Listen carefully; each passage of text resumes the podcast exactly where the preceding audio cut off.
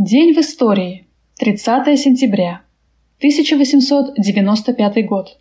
30-18 по старому стилю сентября 1895 года родился Александр Михайлович Василевский, маршал Советского Союза, дважды Герой Советского Союза.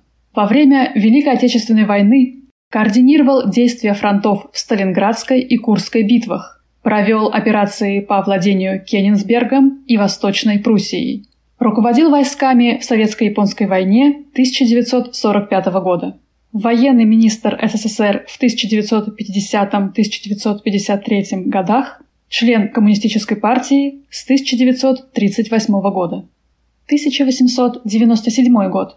30 сентября 1897 года родился Григорий Григорьевич Анжиевский, годы жизни 1897-1919, герой гражданской войны, участник борьбы за советскую власть на Северном Кавказе, член РКПБ с 1917 года. В 1919 году, после взятия Пятигорска белогвардейцами по решению Тифлисского краевого комитета РКПБ, работал в партийном подполье в Закавказье. 30 августа 1919 года был схвачен английскими контрразведчиками в городе Баку, под усиленным конвоем отправлен в Пятигорск и передан добровольческой армии Деникина. По приговору военно-полевого суда 31 августа 1919 года казнен через повешение. 30 сентября 1901 года в Баку вышел первый номер марксистской нелегальной газеты «Брдзола. Борьба» органа революционных социал-демократов Грузии. Инициатором создания газеты был Иосиф Виссарионович Сталин.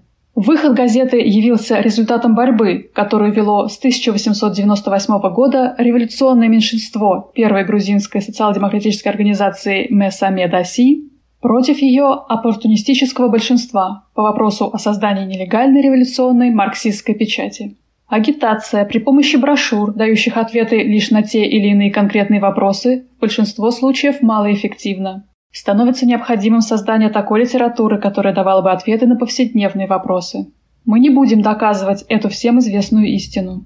В грузинском рабочем движении уже наступил момент, когда периодическое издание становится одним из главнейших средств революционной работы. От редакции газета «Брцола. Борьба. Номер первый». 1918 год.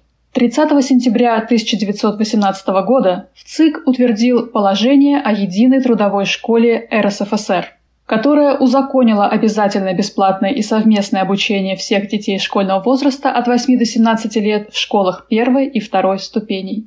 Начало истории советской школы положили два документа – положение о единой трудовой школе РСФСР и основные принципы единой трудовой школы – Главные идеи положения о единой трудовой школе были развернуты в основных принципах единой трудовой школы. Предполагалось сделать школу общедоступной, подлинно народной, бесплатной, обязательной, единой и трудовой, общей для обоих полов, светской.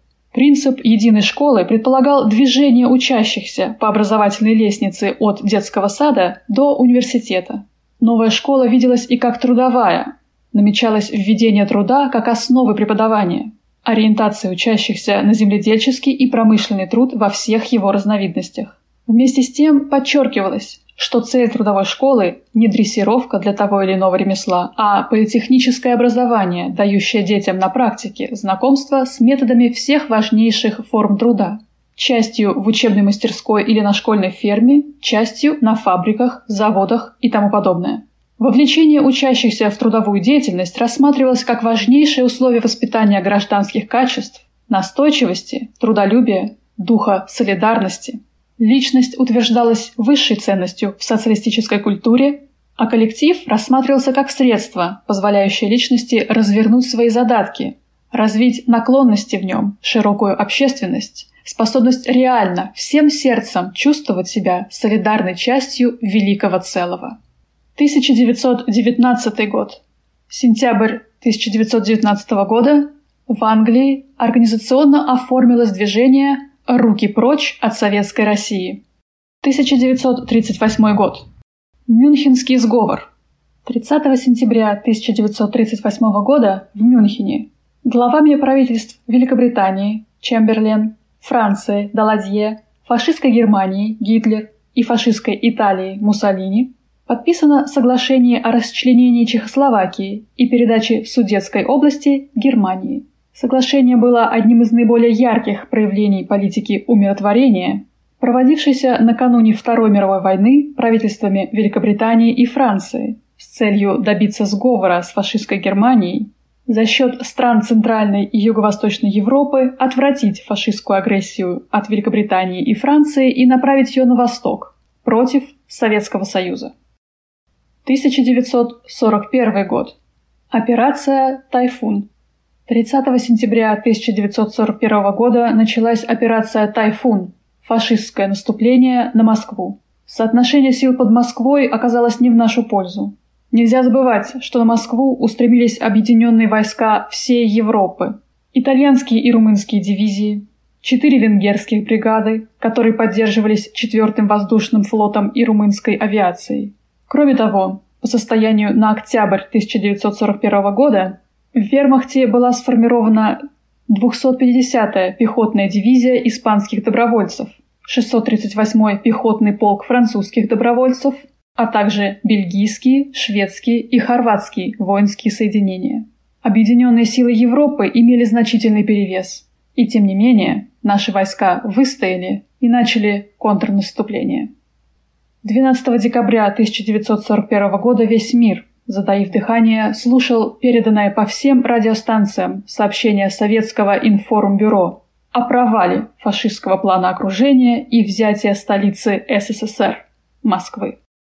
Запомните, от этого порога, лавине дыма, крови и невзгод, здесь, в 41-м, началась дорога в победоносный 45-й год. Роберт Рождественский. Какова была обстановка на фронте в канун битвы за Москву с точки зрения противника? В сумке пленного немецкого мотоциклиста найдено донесение офицера 11-го немецкого мотополка Эрнста Мониса. Офицер так описывает многодневные бои на одном из участков западного направления фронта. Мы подвергаемся ударам русских со всех сторон. Русские располагают многочисленной артиллерией и прочим современным оружием и не знают недостатка в боеприпасах. Мы считали, что на нашем участке необыкновенно много нашей артиллерии и очень надеялись на нее. Но, как выяснилось, артиллерия часто бездействует из-за недостатка боеприпасов. Солдаты боятся нападения противника и поэтому беспорядочно стреляют днем и ночью.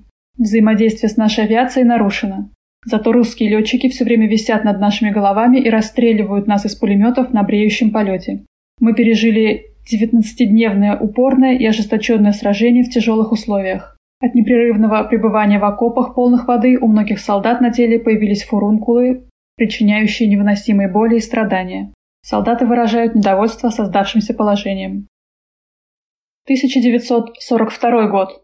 30 сентября 1942 года в городе Краснодоне Ворошиловградской области, ныне город Краснодон Луганской Народной Республики, из нескольких молодежных подпольных групп создана антифашистская комсомольская подпольная организация «Молодая гвардия». В состав штаба вошли Ульяна Громова, Иван Земнухов, Олег Кошевой, комиссар, Василий Левашов, Виктор Третьякевич, Иван Туркенич, командир, Сергей Тюленин, Любовь Шевцова.